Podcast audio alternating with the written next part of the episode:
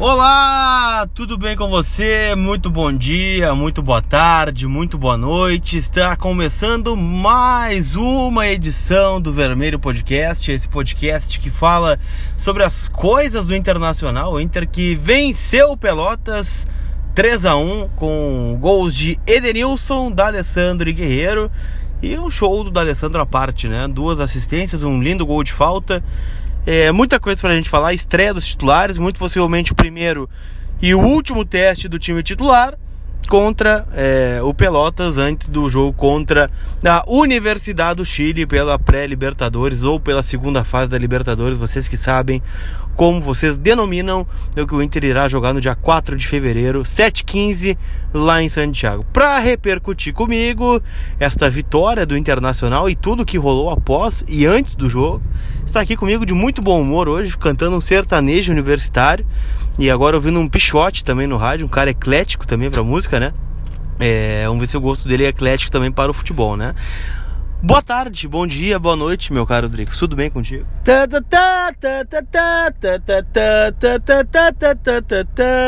Ô meu, na verdade é que eu, eu, eu, eu, parto do princípio quando o cara tá full pistola, não, não adianta o cara ficar brabo, né? O cara tem que estar tá de bom humor. Eu fico louco com motoristas, uns motoristas de ônibus, acho que estão de moto em Porto Alegre, inacreditável isso. E como a recente tinha me estressado, resolvi dar uma cantada para dar uma desopilada, né? Mas como é que eu não vou estar tá feliz depois de ontem Andrés Nicolás D'Alessandro simplesmente ter feito uma das melhores partidas dele com a camisa do Esporte Clube Internacional? Fiquei extremamente feliz. Fiquei assim, ó, extasiado, iludido. Já tô vendo passagem para tudo que é lugar, não, sem, não, não, sem dinheiro. Não, não, não, não, cara, não. Não, assim, tu falou que seria um cara racional em 2020. No podcast você falou várias vezes não dá. que o começo do ano seria pra gente dar uma analisada, pra gente não se iludir, pra gente não fazer nada, só dar uma olhada com calma, com tempo. E agora tu já vem com essa aí de se iludir, passagem pro Rio de Janeiro, Dubai, não tô te entendendo. Ô meu, já deu pra analisar, dá pra analisar, tira o Rodney, tira o Patrick, vamos substituir esses aí, tá tudo certo. E já estamos lá. Esse time aí é time pra é, semi de Libertadores, cara. Calma. Cara, aqui, ó. Calma. Eu tô pensando já o que, como é que eu vou pagar as passagens depois da fase de grupos. Tá complicadíssimo já a situação. E a fase de grupos? O lado bom é que tem passe não, não Porto Alegre, não precisa Vamos de novo. O lado bom da fase de grupo, se chegarmos lá, é que a passagem para Canoas não é tão cara. Né? A Adidas te mandou camiseta? Não, eu, essa eu paguei. Eu fiquei esperando, né? Falei, ah, vou dar, um, vou dar uns 15 dias, porque ano passado eu comprei e me deram, né?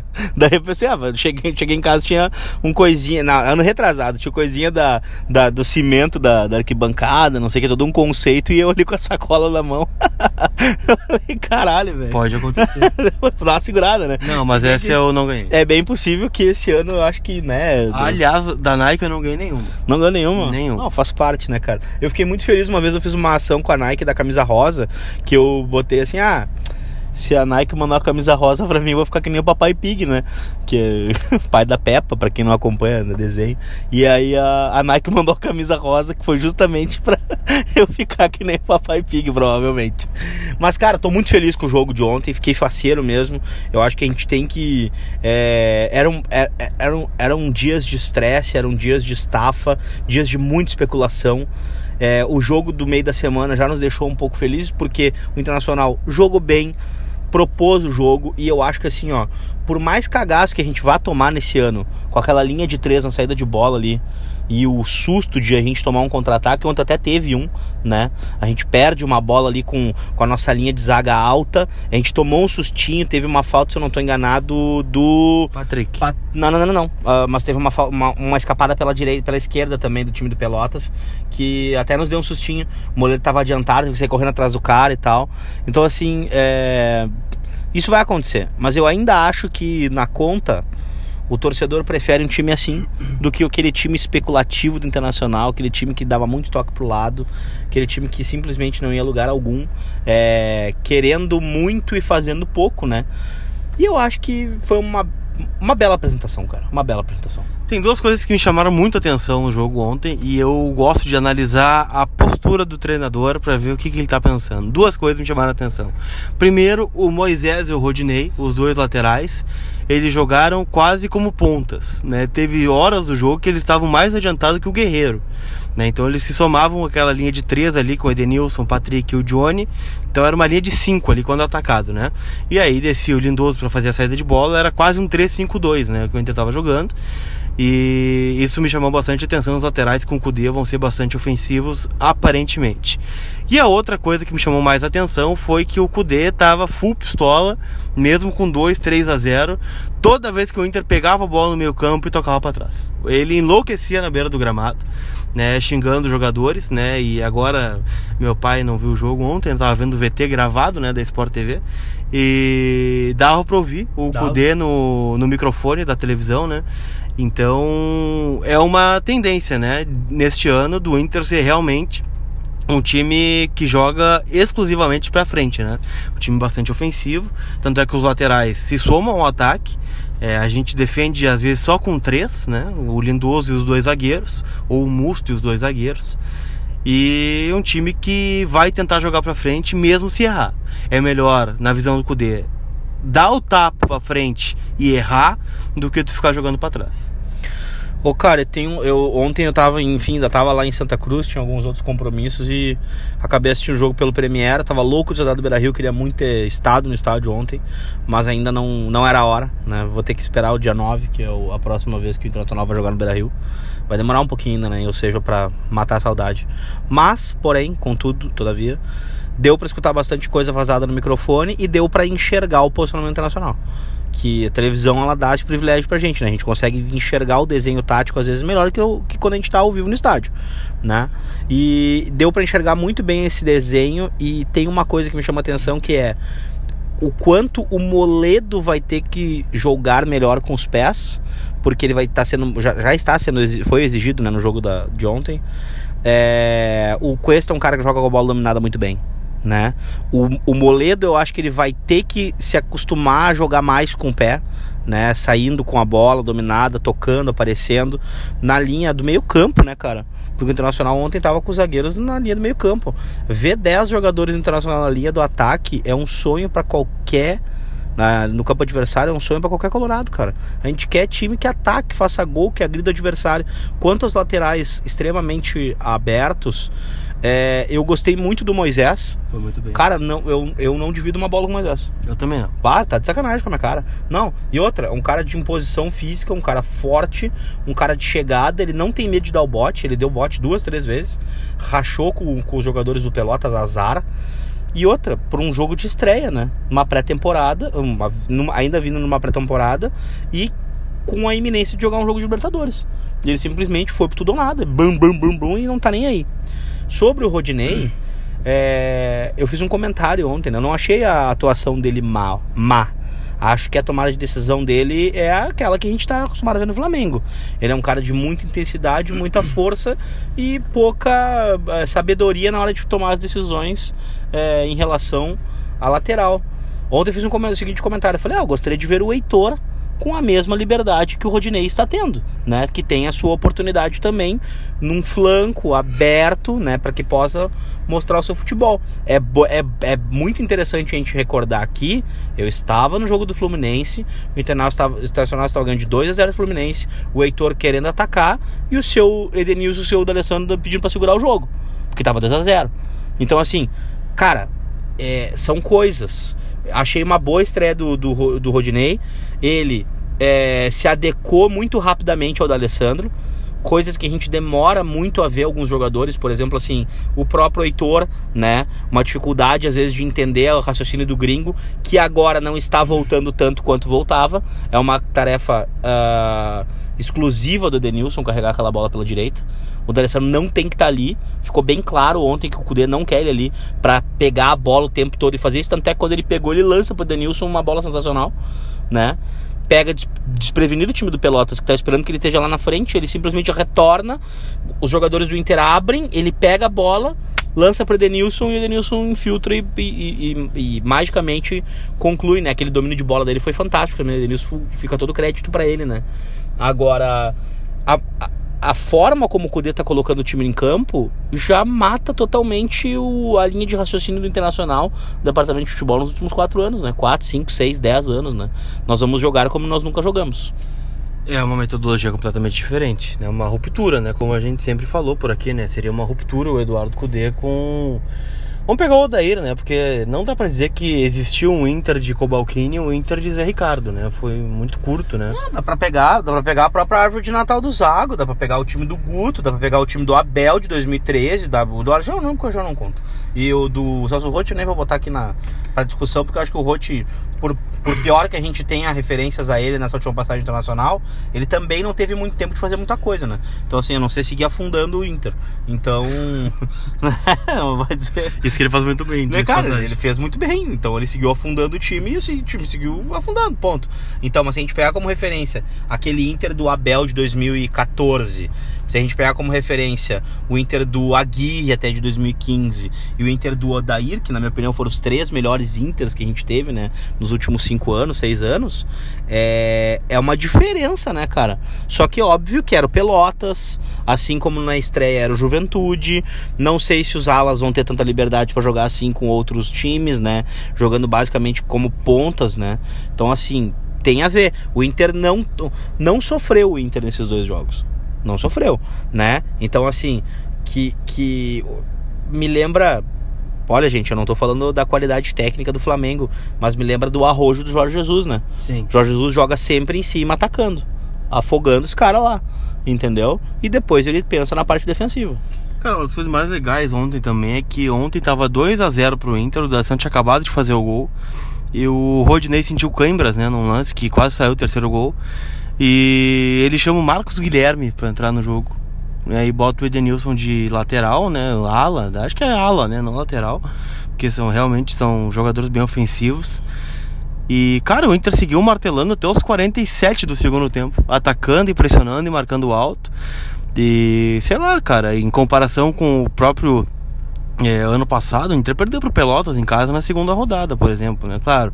Mas aí, não analisando o resultado, mas a forma de jogar, né? A gente vê que é diferente a forma de jogar. Lógico, é o Pelotas, é o Juventude, né? Vai ser o São Luís, vai ser o Ipiranga, mas é a amostragem que a gente tem agora, né? Infelizmente, são adversários de, de grau menor, né? Mas é, a gente está conseguindo se impor e não dá tantas chances e, e oportunidades para que times inferiores cresçam para cima do Inter, né? Tem razão. E a, a questão aqui é o Internacional jogando de igual para igual com o Flamengo, com o Atlético, com o Palmeiras, como foram enfrentamentos do ano passado contra um River, né? Mas também o Internacional dando tamanho para times que têm um orçamento muito menor, tem contratações muito menores, tem. É, eu não estou desvalorizando, desmerecendo, desrespeitando nenhum time que seja. Eu estou falando que o Inter tem que dar tamanhos, né, aos times que eles têm dentro do próprio ano da temporada. O Juventude é um time que está fazendo uma série B. B? É, né? Foi para B, né?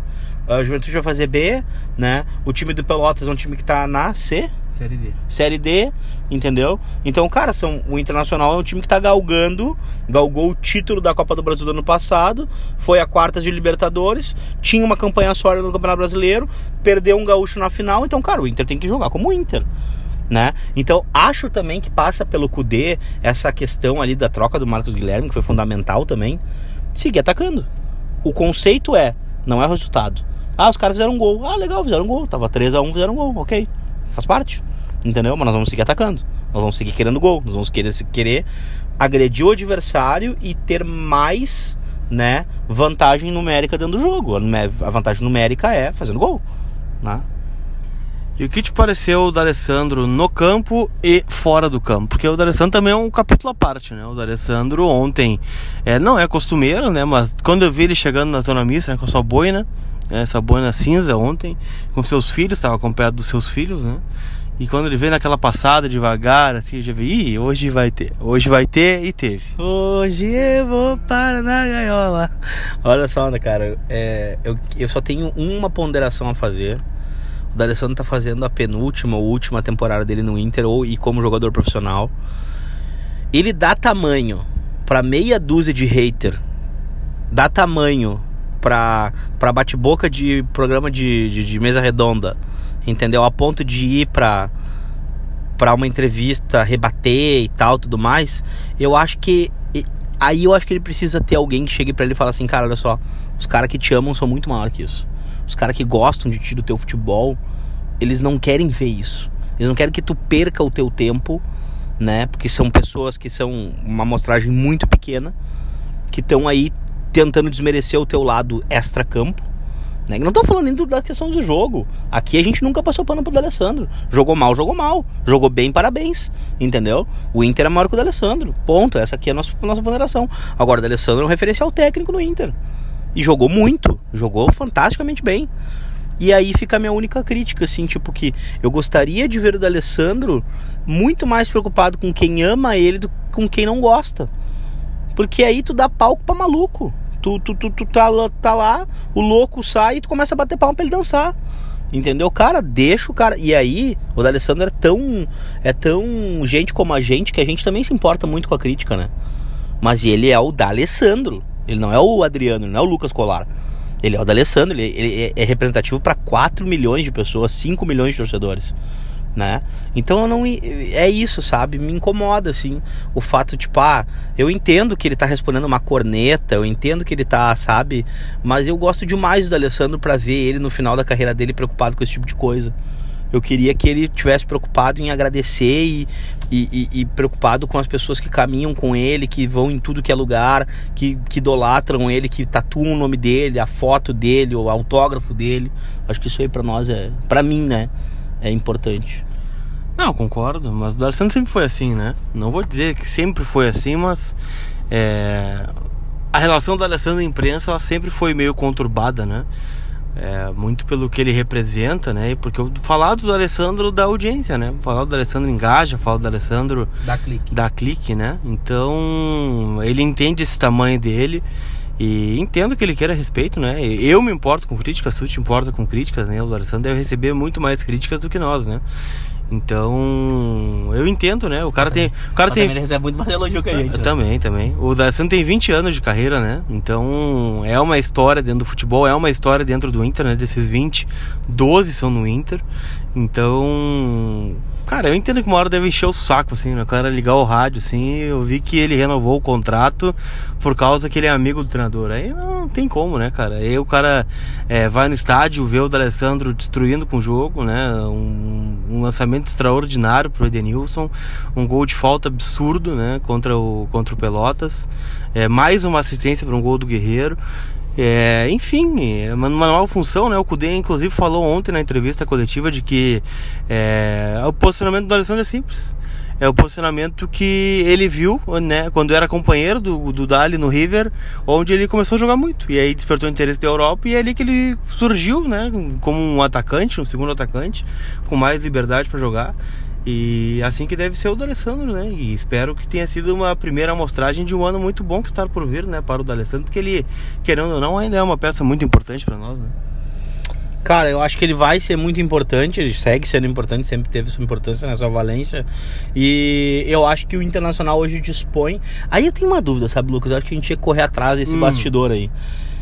Porque esse posicionamento do Alessandro é o posicionamento que o, que o, que o, que o nosso querido lá, o Zé Ricardo, colocou ele. Hum. E aí eu fico na, na dúvida, será que não houve uma. Será se? será se não houve um bastidor, tipo assim, ó, cara, olha só, adianta o Alessandro pra ir acostumando ele a jogar mais perto do Guerreiro, para jogar mais perto da área, porque é onde ele vai jogar no que vem. Hum. Não, não faz mais o cara correr atrás da bola, para de fazer o cara correr atrás de lateral, deixa o cara, esquece o cara como volante, pelo amor de Deus. Até lateral esquerda ele foi no passado. Então é o seguinte, ó, bota ele lá, no último terço do campo, perto do Guerreiro, às vezes caindo pelo lado. Então, tipo assim, é, eu, eu tenho esse questionamento. Eu, eu, eu, eu, confesso que eu vou fazer esse questionamento hoje, Rodrigo Caetano. Se existe uma conversa nesse sentido. Tá bem. Eu tive uma conversa rápida de 10 segundos com o Rodrigo Caetano. E foi boa? Foi, foi boa. Tava de bom humor o Caetano. Esperei pra perguntar depois do jogo, né? Tava, ganhou, ganhou e tal, né? É. Perguntei, e aí, e o nosso 9? E ele tá vindo, tá a caminho. Eu perguntei, já contratou? Ele ainda não. Ele deu um sorriso e saiu. Tá vindo da onde, tu acha? Do Japão, da Argentina? Eu acho que do Japão. É? Acho que tem essa suspeita. Leandro Damião. Tá, tô com esse cutuco. Leandro Damião. Cara, eu acho que o Internacional tinha que se livrar um pouquinho também dessa, Isso não é desse, am desse tá? amor pelo Leandro é... Damião, né, cara? Cara, depois do post, tu chegou a ver o post do Guerreiro? Vi. O que, que tu achou? Cara, que tem alguma coisa, tem um cheirinho, né? Eu tô com esse cutuco aí. É, mas é, enfim, também tem do Tyson, falta pouco, né? Na verdade não falta não, pouco. O Tyson né? falta bastante. Falta bastante, né? O Arangues tá aí também, né? Que a gente Esse tinha, falta um pouquinho menos. tinha indicativos também, então é, eu quero dizer que é óbvio que a rede social e a forma como o Guerreiro colocou as coisas dão a entender que existe alguma coisa, né? Sim. Eu gosto do Damião. Eu Acho que o gosto. mas a, a última passagem do Damião não foi da não foi nem parecida com a primeira dele, obviamente, né? Mas foi uma boa passagem, né? É, é cara, não sei. Eu ah, acho que foi uma boa passagem. é, eu acho que o Damião tem ciclos, né? Eu acho que geralmente no, no fim do primeiro ciclo, assim como no fim do segundo ciclo, o Damião se sente assim, tipo assim, ah, sabe? Tipo, ah. Sabe, porra, sabe? É, não é mais o mesmo cara, mesmo, não tem o mesmo gás, não tem a mesma energia, porém, Eu a gente tem um bom- ma- a gente tem um Boa, boa contratação. a gente tem a gente tem um mago dentro da na casa mata, já ficou assim. Calma. Não, a gente tem um mago dentro da casa mata, cara. Calma. É, é, é, é o mago. Calma, calma. Não, não, não, porque Eu tô aqui pra cortar tuas expectativas. porque ele tá Calma. ele tá fazendo a ruptura Hum. E ele pode fazer. O cara, ontem o Patrick não ficou baixando a cabeça, dando bundada que nem o Potker. Ele foi um cara que pegava a bola e largava. Embora não tenha achado a atuação dele tão boa. Acho que o Internacional não pode ser Patrick dependente, porque ele não tem essa bola para isso. Entendeu? Ah, porém, o Internacional ontem teve mais opções, teve outras ideias. É, o Patrick fica menos sobrecarregado quando o Edenilson é mais participativo Também. né? Achei o Johnny bem, fazendo um trabalho invisível, mas bem rodando a bola, recebendo, tocando, variando com o Um D'Alessandro. pouco tímido ainda, né? Ah, cara, mais. mas tipo assim, um pouco tímido, mas tá colocando ele pra jogar com o time titular, né? Então assim, é, Sim, era o que tanto me pedíamos. ele não né? comprometeu, né? Não. Não, comprometeu, longe disso. Ninguém comprometeu. Ninguém comprometeu. O Rodinei fez uma partida boa. É, A gente tem que ver agora no- nos próximos jogos se ele vai ser tão acionado. Daqui a pouco ele foi mais acionado também porque tá se apresentando pra torcida, os laterais. A gente tem que ver como é que vai ficar nos próximos três jogos, tá? Então, assim, o Inter vai jogar seis jogos em três dias. Ah, desculpa, três jogos em seis dias. Joga na quarta, depois joga no sábado, depois joga na terça. São 6 em 20. Não, não, mas digo, são três jogos em seis dias, é bastante. É bastante. Pra gente avaliar algumas coisas. Nos Mas não próximos- acredito que veremos os titulares. Não, não, acho que nos próximos dois jogos, inclusive, não veremos, porque são jogos longe de casa, a gente não sabe as condições do gramado, é, não sei, cara, se bem que o Chacha, né, É louco. Ah, deu pra ver que ele tem aquela cara de ranço que me representa, né, ele tem aquela cara de nojento na beira do campo, assim, ah, que bosta, eu, caralho, sabe, tipo, ele é surtado, eu gosto de gente surtada, gente surtada é, gente surtada é massa, cara, gente surtada, ela não é injusta, tá ligado, que o surtado, ele tá sendo sincero, sabe, ah, é besta, sabe, tipo assim, cara, a bola, a bola, vale, vale, vale, vale, vale, vale, sabe, tipo, ele enlouquece, meu, ele é pirado, é, é fantástico isso, eu adoro gente surtada. Eu tenho um pessoal pra te apresentar, então. Ó, tu, tu tá pelo fight, né? Não, tá afim? Não, não, tem. Bom, Ah, deixa tá. pra lá. Não, não, Não, quer conhecer? não, tem os amigos também, se tu quiser. Ah, tá Oh, bem. mas aqui- Eu já conheço. É. Talvez não, talvez sim. Não sei, cara. Ah, olha, Lucas Colar. Tu tá, tu tá sendo sincericida tipo eu, né? Pode acontecer. Pode é muita convivência, né? Tá aí, eu quero te perguntar uma coisa. Qual é o teu, o teu destaque maior do jogo? Foi o do Alessandro? Foi o do Alessandro. O do Alessandro. E o Edenilson também, né? O Edenilson, pra mim, deu uma amostra de ser o velho Ed do ano passado. Antes da lesão é, e daquela série de erros que ele teve né, em jogos decisivos. Vamos É. citar dois, né? Contra o Flamengo. principal pra mim foi é, contra o Nem e foi contra o Atlético. o, o Atlético Paranaense lá na Arena da Baixada. Também, né? Que ele acabou perdendo a bola, que originou o gol do querido pra vocês, Bruno Guimarães, né?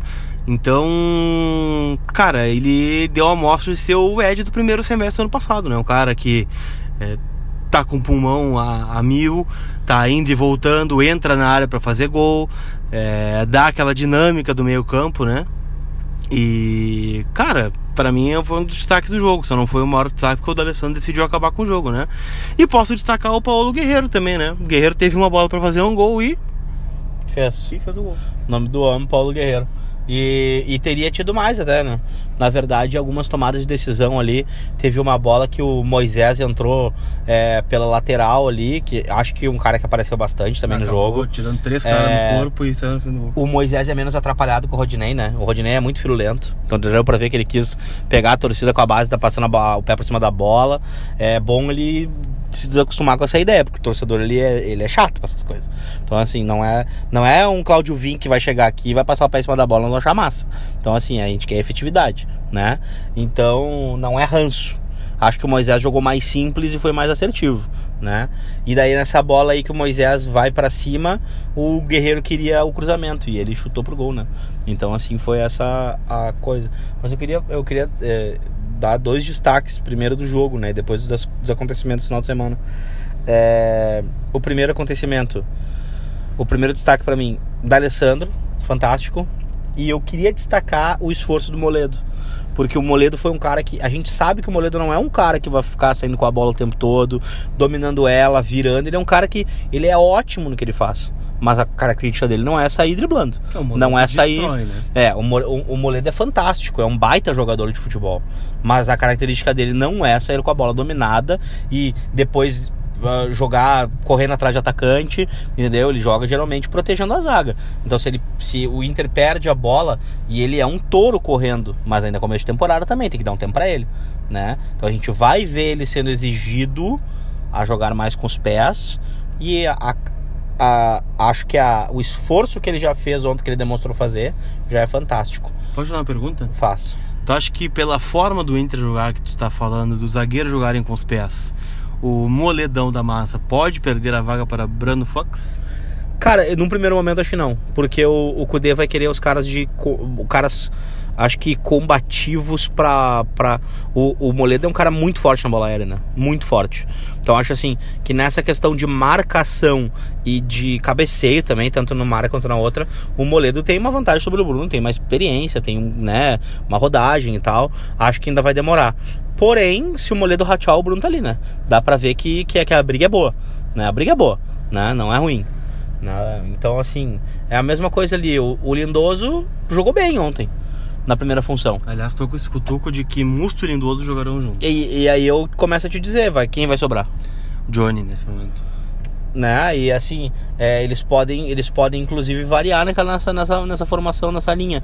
Porque aconteceu no primeiro jogo. Pelo que eu vi do jogo e da entrevista, aliás, foi a pergunta que eu fiz pra ele, né? Porque realmente me chamou muito a atenção isso, né? Tipo, tá 2 a 0 e tu bota o Musto no jogo, né? E o Musto entra pra fazer aquela saída de bola e tu vê que o Musto toma conta ali do meio, né, daquele setor ali um pouquinho pra trás da zaga, abre o Rodinei, abre o Moisés, depois abre o Edenilson no lugar do Rodinei e o Musto tá ali, cara. E o Lindoso tá livre pra circular no gramado. É, cara, assim, ó, é, o Musto, ele tem uma característica muito semelhante com a, do Felipe Melo. Ele se adona do troço, ele se adona. O, o Guinha Azul também tinha isso, mas o Guinha Azul era um jogador mais de bote, assim, mas era um cara que saía muito pros lados, assim. É, tanto que tem aquela famosa passagem do Mário Sérgio que ele fez o quadrado e diz, cara, tu sair daqui eu te mato, entendeu? Então, é, é, o Musto ele tem aquela coisa assim, ele é o dono do campinho. Ele chega, cara, ele não, ele não quer saber. É meu isso aqui. Inclusive, o primeiro Inter e Palmeiras que tiver, vai sair faísca desse confronto. Vai sair faísca, velho. Entendeu? Então, assim, é interessantíssimo de ver. O Felipe Melo ele tem uma, uma, uma presença naquele meio campo e é hoje na zaga do Palmeiras. Não sei como é que tá sendo esses, prime- esses primeiros semanas aí com o Luxemburgo, mas ele se adonava do troço. Entendeu? Se adonava no meio campo do Palmeiras ali. Ele simplesmente mandava na- no, círculo central. E agora é- o Musto tem uma coisa muito semelhante a isso. Vamos ver como é que vai ser. Deixa eu te perguntar para finalizar essa edição do Vermelho Podcast, o que tu achaste, né, dos nossos do nosso querido goleiro Marcelo Lomba, né, perguntado ontem após o jogo, parece incomodado com a questão de perguntas sobre titularidades em 2020, né? Ah, o Lomba tem que ficar agora meio geloco, né? Porque aquela saída de bola dele não existe ontem no gol do Pelotas, né? Já começou, fez uma defesa incrível, fantástica, de um reflexo absurdo, mas também saiu catando uma borboleta ali, parou no meio do caminho. Me lembrou até ah, as falhas do Paulo Vitor, assim, do, do, do Groy, quando catava a borboleta também. Então, assim, cara, vamos com calma, né? Vamos com calma, porque tem gente pra jogar. Então, assim, respeito o Lomba, acho que ele tem um trabalho fantástico internacional, melhor goleiro de 2018, entendeu? Mas tivemos uma temporada de 2019, por exemplo, onde ele falhou em algumas oportunidades importantes. O Grenal, que nós não chutamos a gol, foi uma tesoura que ele deu no jogador do Grêmio. Contra o River. Entendeu? No. River a gente perdeu ali aquela a, a primeira colocação no grupo numa uma catada de mosquito ali Ah, na também. verdade, a gente ficou primeiro, né? A gente perdeu a chance de ganhar. não, não, não. River. Digo, de, de pontuar melhor, né? Ah, de estar sim, melhor colocado e tal, tudo mais. É, na classificação, eu digo geral, Geral, né? sim. Justo, não no grupo. Então, assim, é isso. E queria ponderar uma outra coisa, cara. Eu recebi umas manifestações, assim, hum. não foram poucas, tá? Da galera falando sobre a, a não presença das torcidas organizadas no hum. estádio ontem, né? Sim. É, a minha opinião, ela segue sendo a mesma, né? Bem linear, assim, desde o começo da situação. Fica tudo muito no diz que diz, no que, o que pé que as coisas andam nas, nas tratativas entre Ministério Público Internacional e torcidas organizadas. Então, o que vem a público geralmente é, não vem completo. A gente não sabe o que foi denunciado, a gente não sabe é, o teor dos acordos, a gente não sabe como é que está a negociação. Então, assim, é injusto eu dizer né? Que deve, tem que fazer isso, tem que fazer aquilo, porque envolvem, é, envolvem imputações criminais. Não é a gente estar tá avaliando jogo de futebol. Nós estamos avaliando coisas que lesam a sociedade, né? E culpabilidade das pessoas. Eu torço para que a Popular e o, a Camisa 12 elas voltem para dentro do estádio o quanto antes, porque, obviamente, a maior parte da, da, da, dos torcedores não estão lá para brigar. Entendeu? Não estão lá para fazer confusão.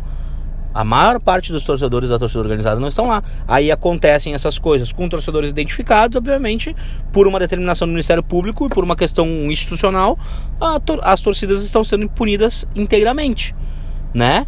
Então, assim, cara, volto a repetir, para quem escuta o podcast é integrante organizada, para quem, cara, eu, em nenhum momento eu acho bom uma organizada estar tá fora do estádio.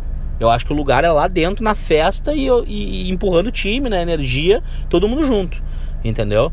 E eu torço para que efetivamente as coisas se resolvam e fiquem esclarecidas e que a gente tenha a liberação o quanto antes possível. Não só para que se resolvam entre interministério público e organizadas, mas entre as organizadas em si, né?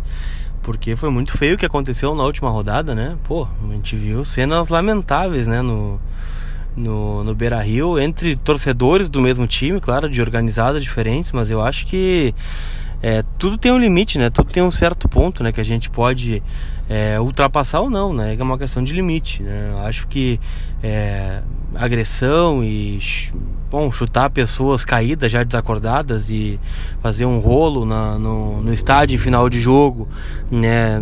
Com pessoas que talvez nem estivessem dentro do estádio ou é, colocando em risco a vida de pessoas que estão passando ali indo embora do jogo, crianças, mulheres, idosos, torcedor comum.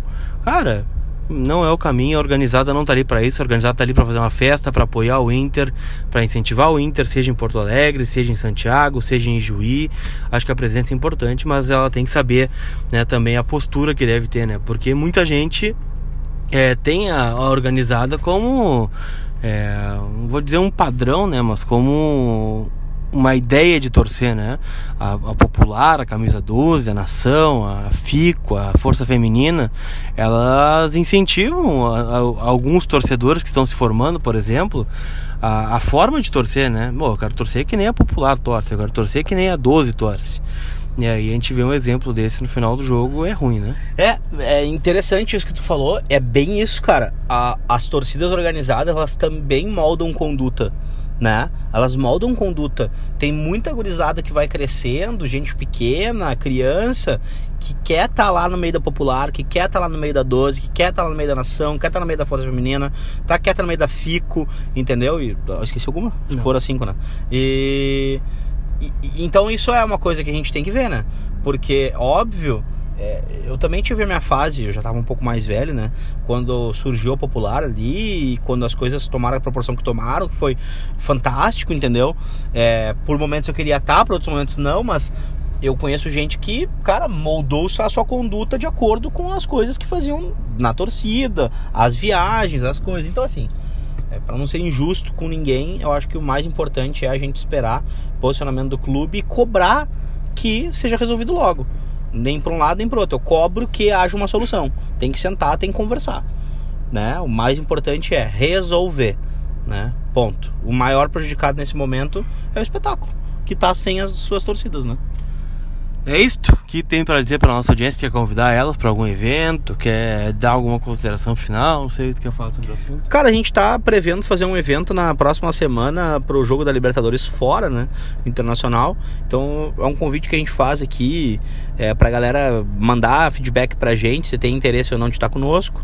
Vai ser na Grande Porto Alegre, a gente tá definindo o local ainda. A gente vai se juntar, vai ter um evento no dia, provavelmente, é, com o Match Day, né? A gente vai fazer ali uma série de de, pequenas coisas, vai ter um podcast offline, né, onde a gente vai poder falar mais abertamente sobre algumas coisas que a gente não pode falar aqui para não se complicar juridicamente, né? E vai ter um podcast offline, né? Vai ter uma vai ter live. Então a galera vai vai participar efetivamente, a gente vai entrevistar uma galera colorada aí também. A gente vai assistir o jogo junto, né? E vai ter aquela produção de conteúdo que a gente tem, tanto na rede social do Lucas quanto na minha.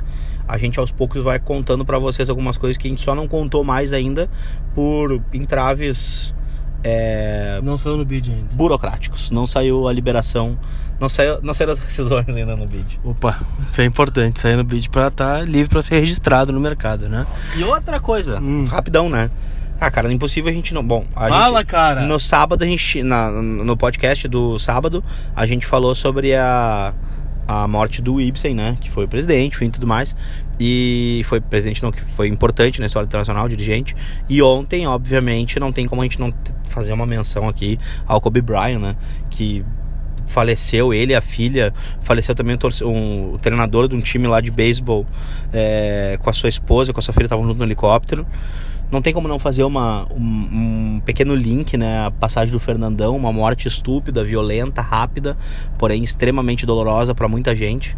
E esse cara era um ídolo, eu sou fissurado pelo Kobe Bryant, pela, pela questão do profissionalismo, de como enxergava o mundo do esporte, fora dele principalmente, né?